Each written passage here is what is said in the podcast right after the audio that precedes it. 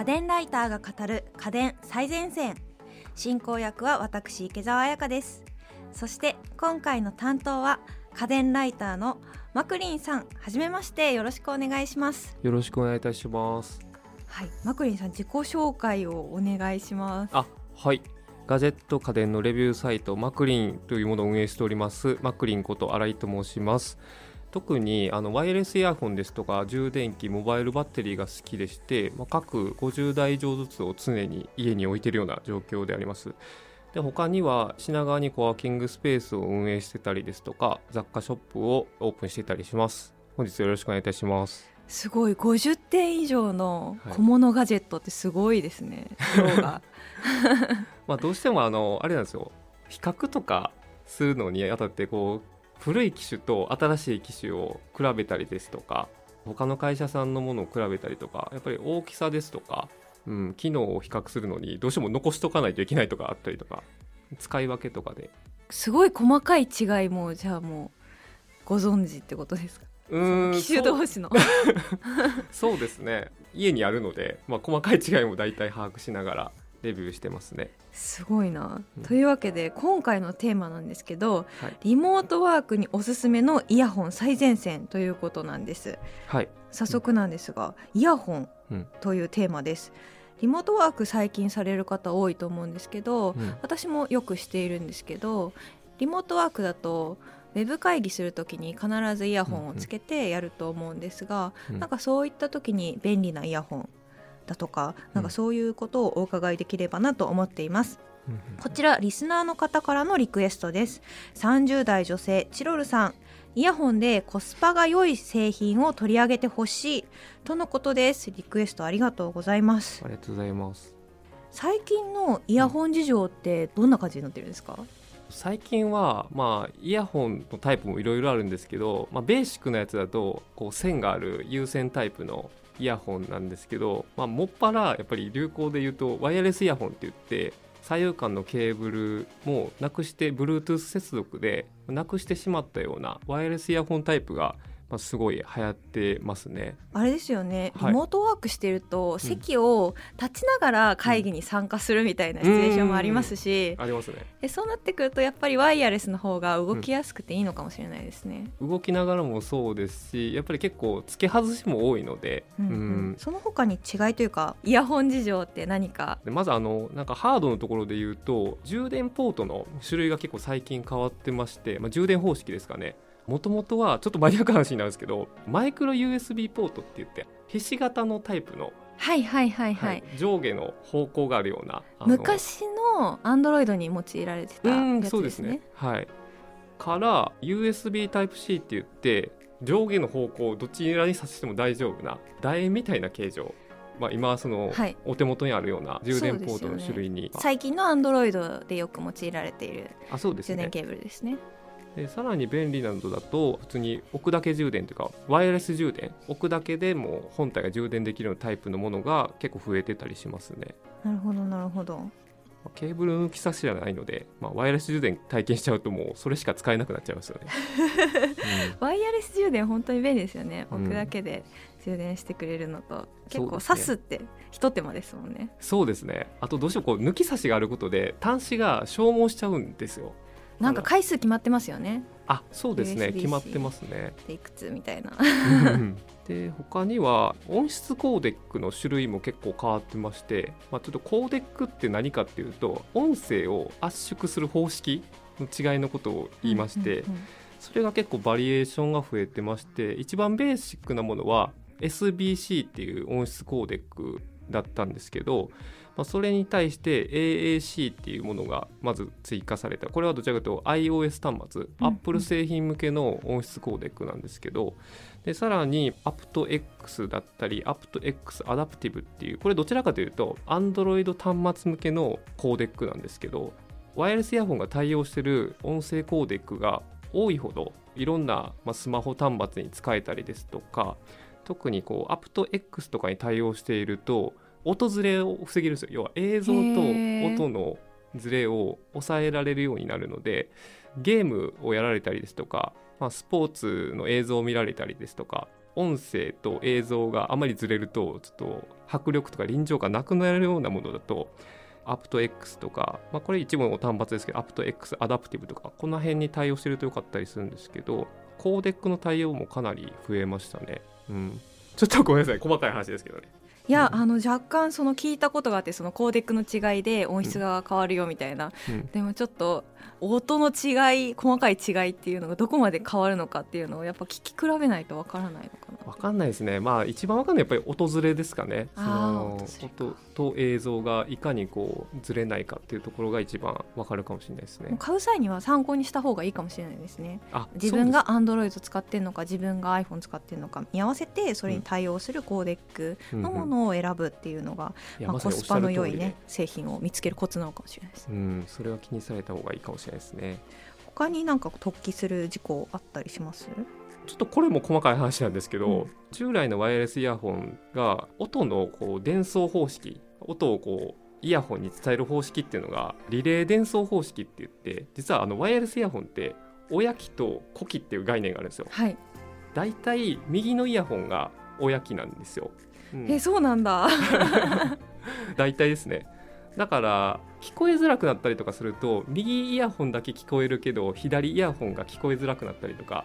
することあったりするんですけどそれはやっぱり親機の方が接続が強いかったりとかするんですよ。で大体、まあ、古い機種ってリレー伝送って言って親機を介して子機に Bluetooth でこう音がつながるような感じなのでどうしても右と左でその接続性にばらつきがあったりしたんですよ。うんうんそれを解決するために左右同時伝送対応モデルっていうのが最近出てきて要は左右同時に本体から音をこう伝送することで左右間の接続のばらつきをこうなくしてるようなモデルっていうのは結構上がってるのでだから皆さんが体感するところだとその Bluetooth 接続が悪かったりするのが最近のモデルだとかなり減ってきてるかなっていう、うん、前の方式だとたまにあの皆さんやってると思うんですけど片耳にイヤホン入れて、うん、片耳ケースの中にしまっておくっていう方式で会議に出られてる方もいると思うんですけど、うん、そういう方式がやりづらかったっていうことなんですか、そうですね。あの親機じゃないとダメみたいな。そうそうそうそうそう。親機じゃないとそれができなかったんですよ。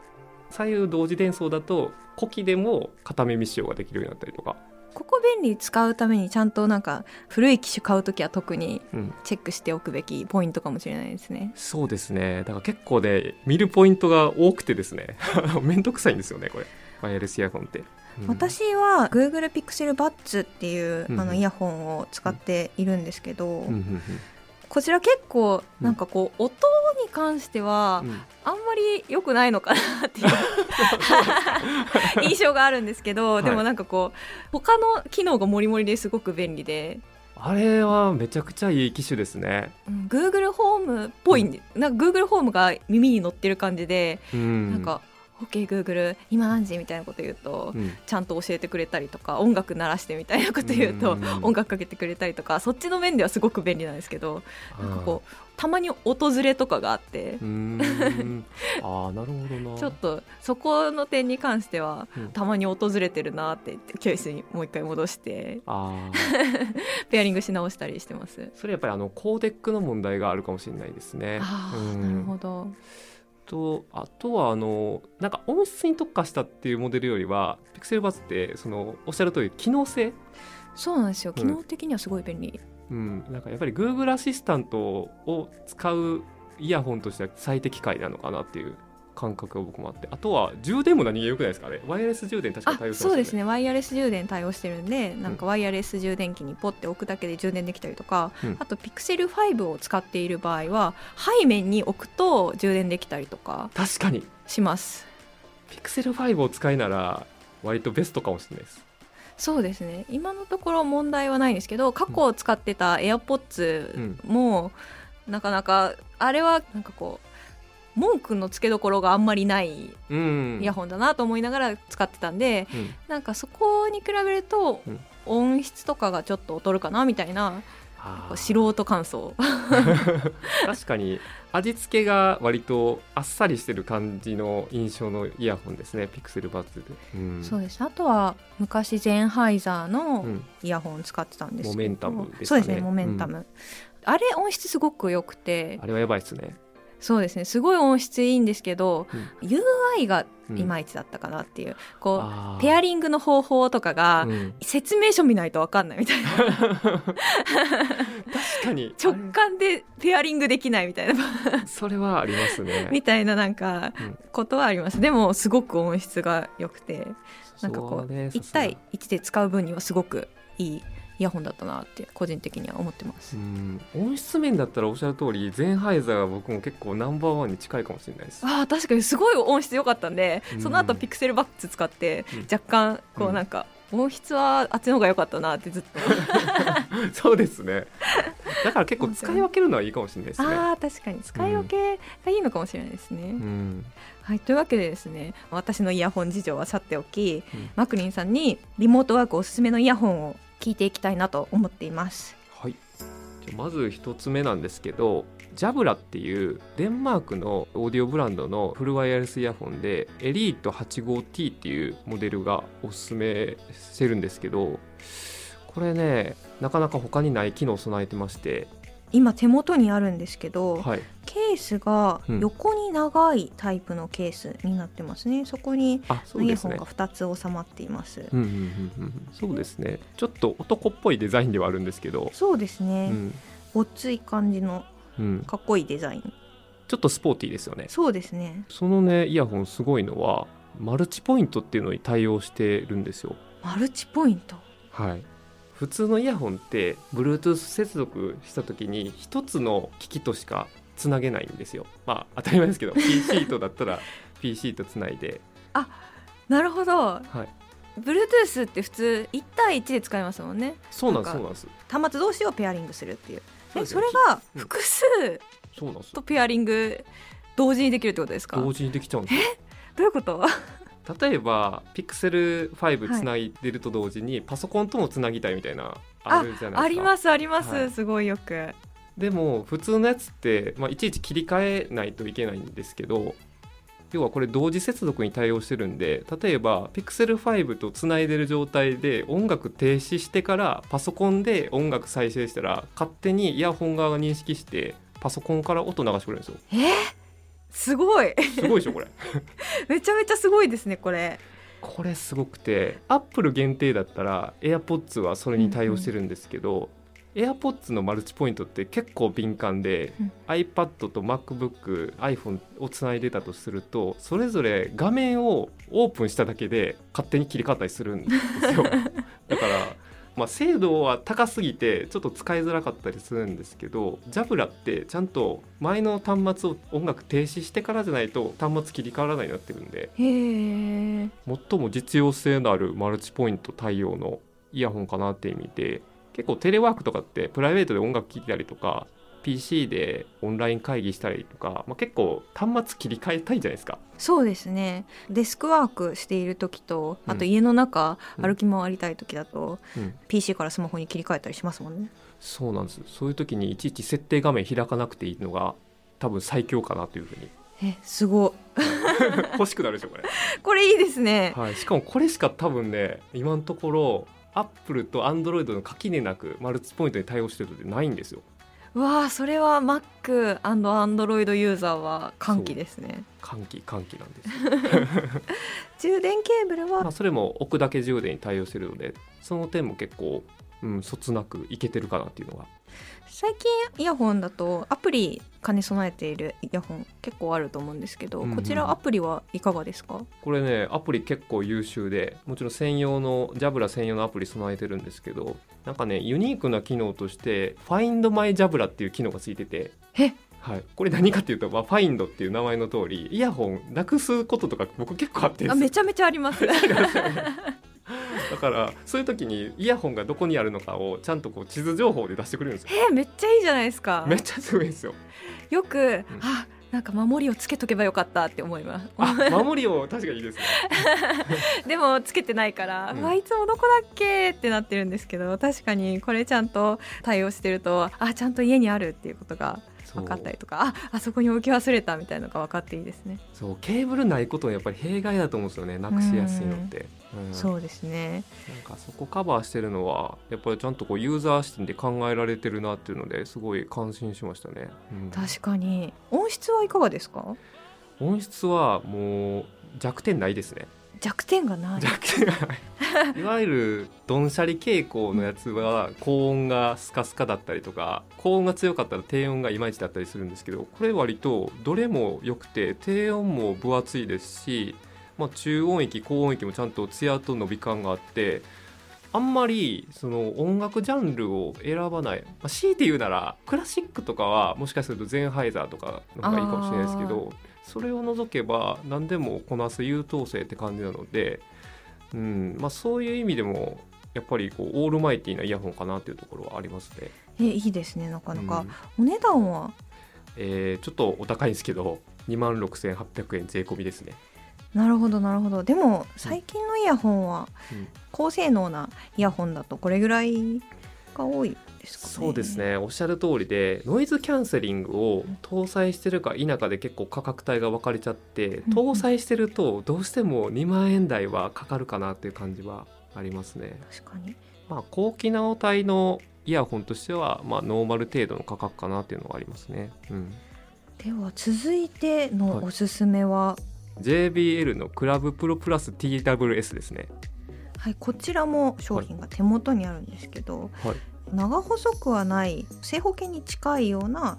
形をしていますね。それも結構ねマッチョなというか男っぽいデザインおそうですね、うん、ごつい感じのデザイン。かっこいいですね。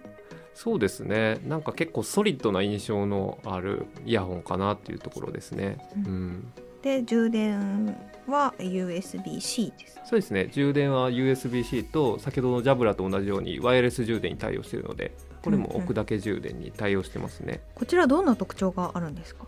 まあ一言で言うともうクラブ向けのワイヤレスイヤホンなんですよ。クラブ向け？クラブミュージックというか、まあ、クラブミュージック、まあ、最近で言うと EDM あはい。EDM 向けのイヤホンで低音に迫力をも出した、まあ、重低音の強めのイヤホンですねまあ、パワフルな結構サウンドを、まあ、JBL 自体が割とそういう風な特徴のあるオーディオメーカーであるんですけど、まあ、それをまさにイヤホンに落とし込んだようなイメージのモデルでして、まあ、ただ重低音のモデルだと高音がいまいちだったりするんですけど、高音も結構まあ粒立っていて解像度高く表現できるので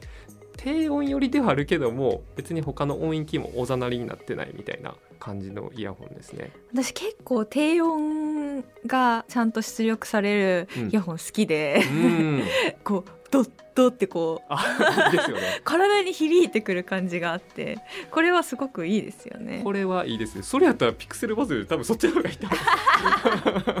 いやピクセルバッツあれなんですよ。耳搭載型 Google ホーム端末なんであれはあれでなんかこう別の機能面で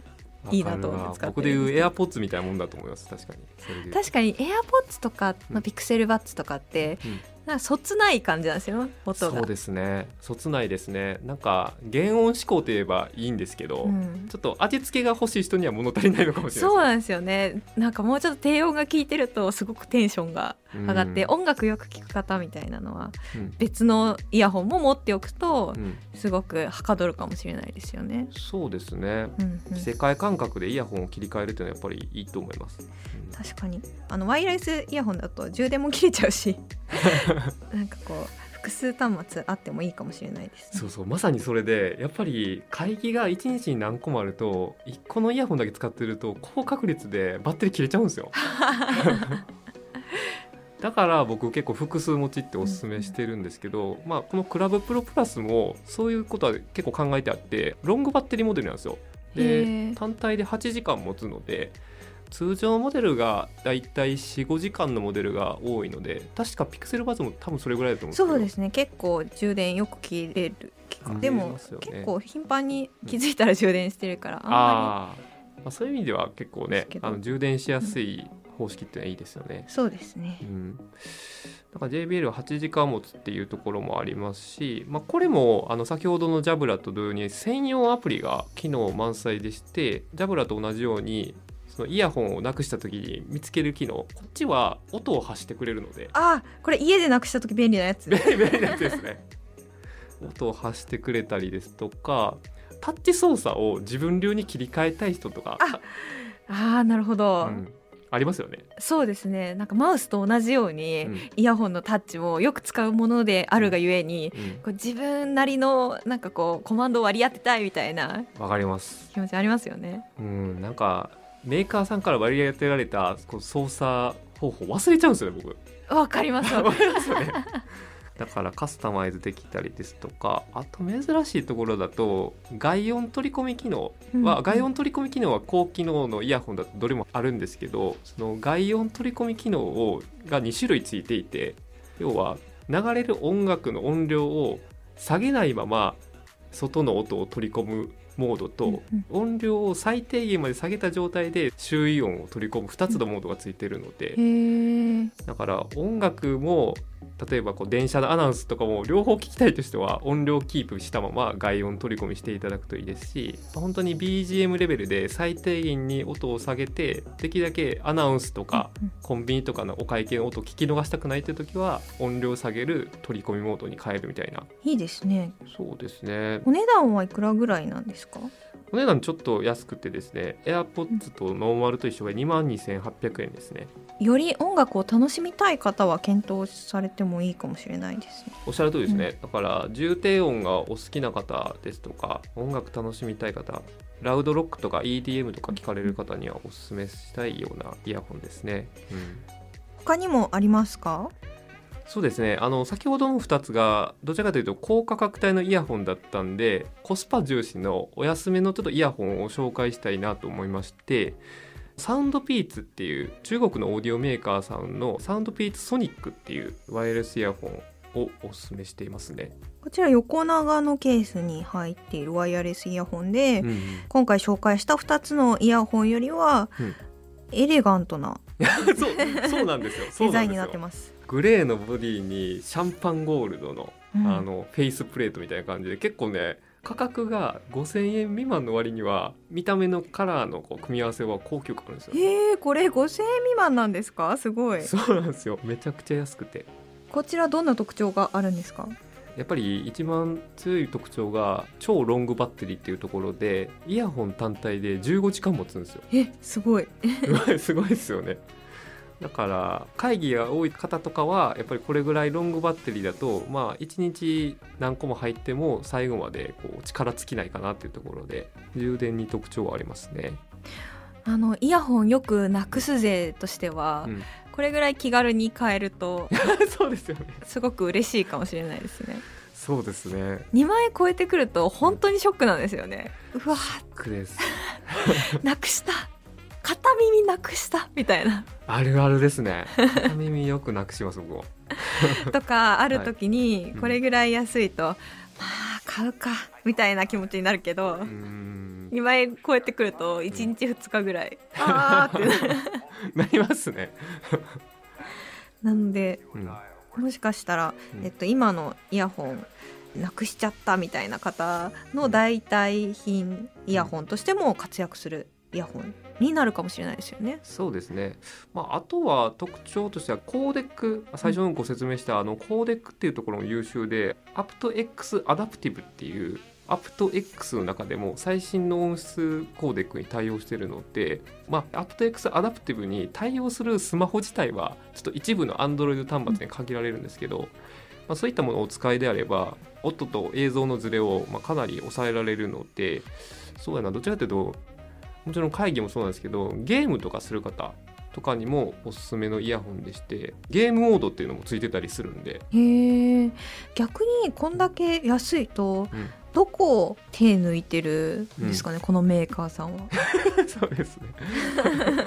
まあ一つはその単純に外観の質感っていうところは、うんうん、やっぱりよりプラスチッキーな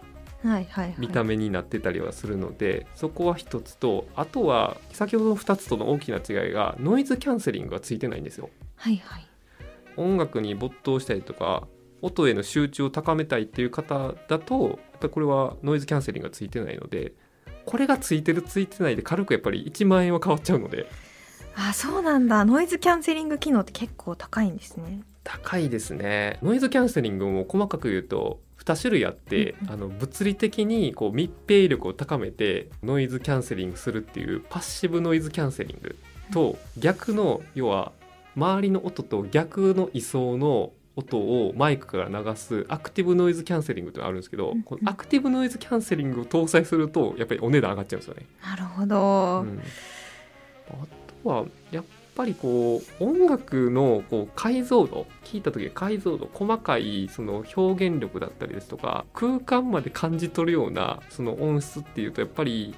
5,000円未満のイヤホンと数万円するイヤホンっていうのは差が出ているかなっていうのを感じますね。なるほど。そうなんですね。ノイズキャンセリングが必要だよっていう方はやっぱり2万円台から選んでいただくことになりますし、まあ、別にいらんしカジュアルに音楽楽しむよっていう方は全然5000円未満でも最近いいのが出てるので。確かにあんまりノイズキャンセリングなくてもいいなと思ってるのに、うん、すごい高いイヤホン買う必要はないですもんね、うん、そうそうなんですよいらん人も結構多いですからね。そうですよね、うん、あの外の音聞こえててもいいよみたいな。うん、まあ、危険ですしね。あの音楽だけしか聞こえない状態がずっと続くと。そうそうそう。そうですね、うん、はい。というわけで今回はリモートワークにおすすめのイヤホン最前線をお送りしてきました。家電最前線の番組ツイッターで今回紹介した商品の写真やリンクも載せているのでぜひぜひフォローしてくださいねそしてここでプレゼントのお知らせです。2月のプレゼントはパナソニック衣類スチーマー FS560。応募にはキーワードが必要です。今回のキーワードは洗濯機です。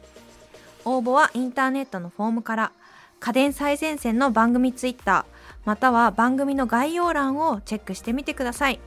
締め切りは3月15日月曜日です。次回も家電ライターのマクリンさんが担当。リモートワークにおすすめ。第2弾。ルーター最前線をお送りします。マクリンさん次回もどうぞ。よろしくお願いします。よろしくお願いします。家電最前線は毎週月曜日に配信中。番組を聞き逃さないためにも各ポッドキャストアプリで番組の登録やフォローをよろしくお願いします感想や取り上げてほしいテーマのリクエストもお寄せください。番組の概要欄にあるリンクや家電最前線の公式ツイッターからダイレクトメッセージやリツイートで送っていただけると嬉しいです。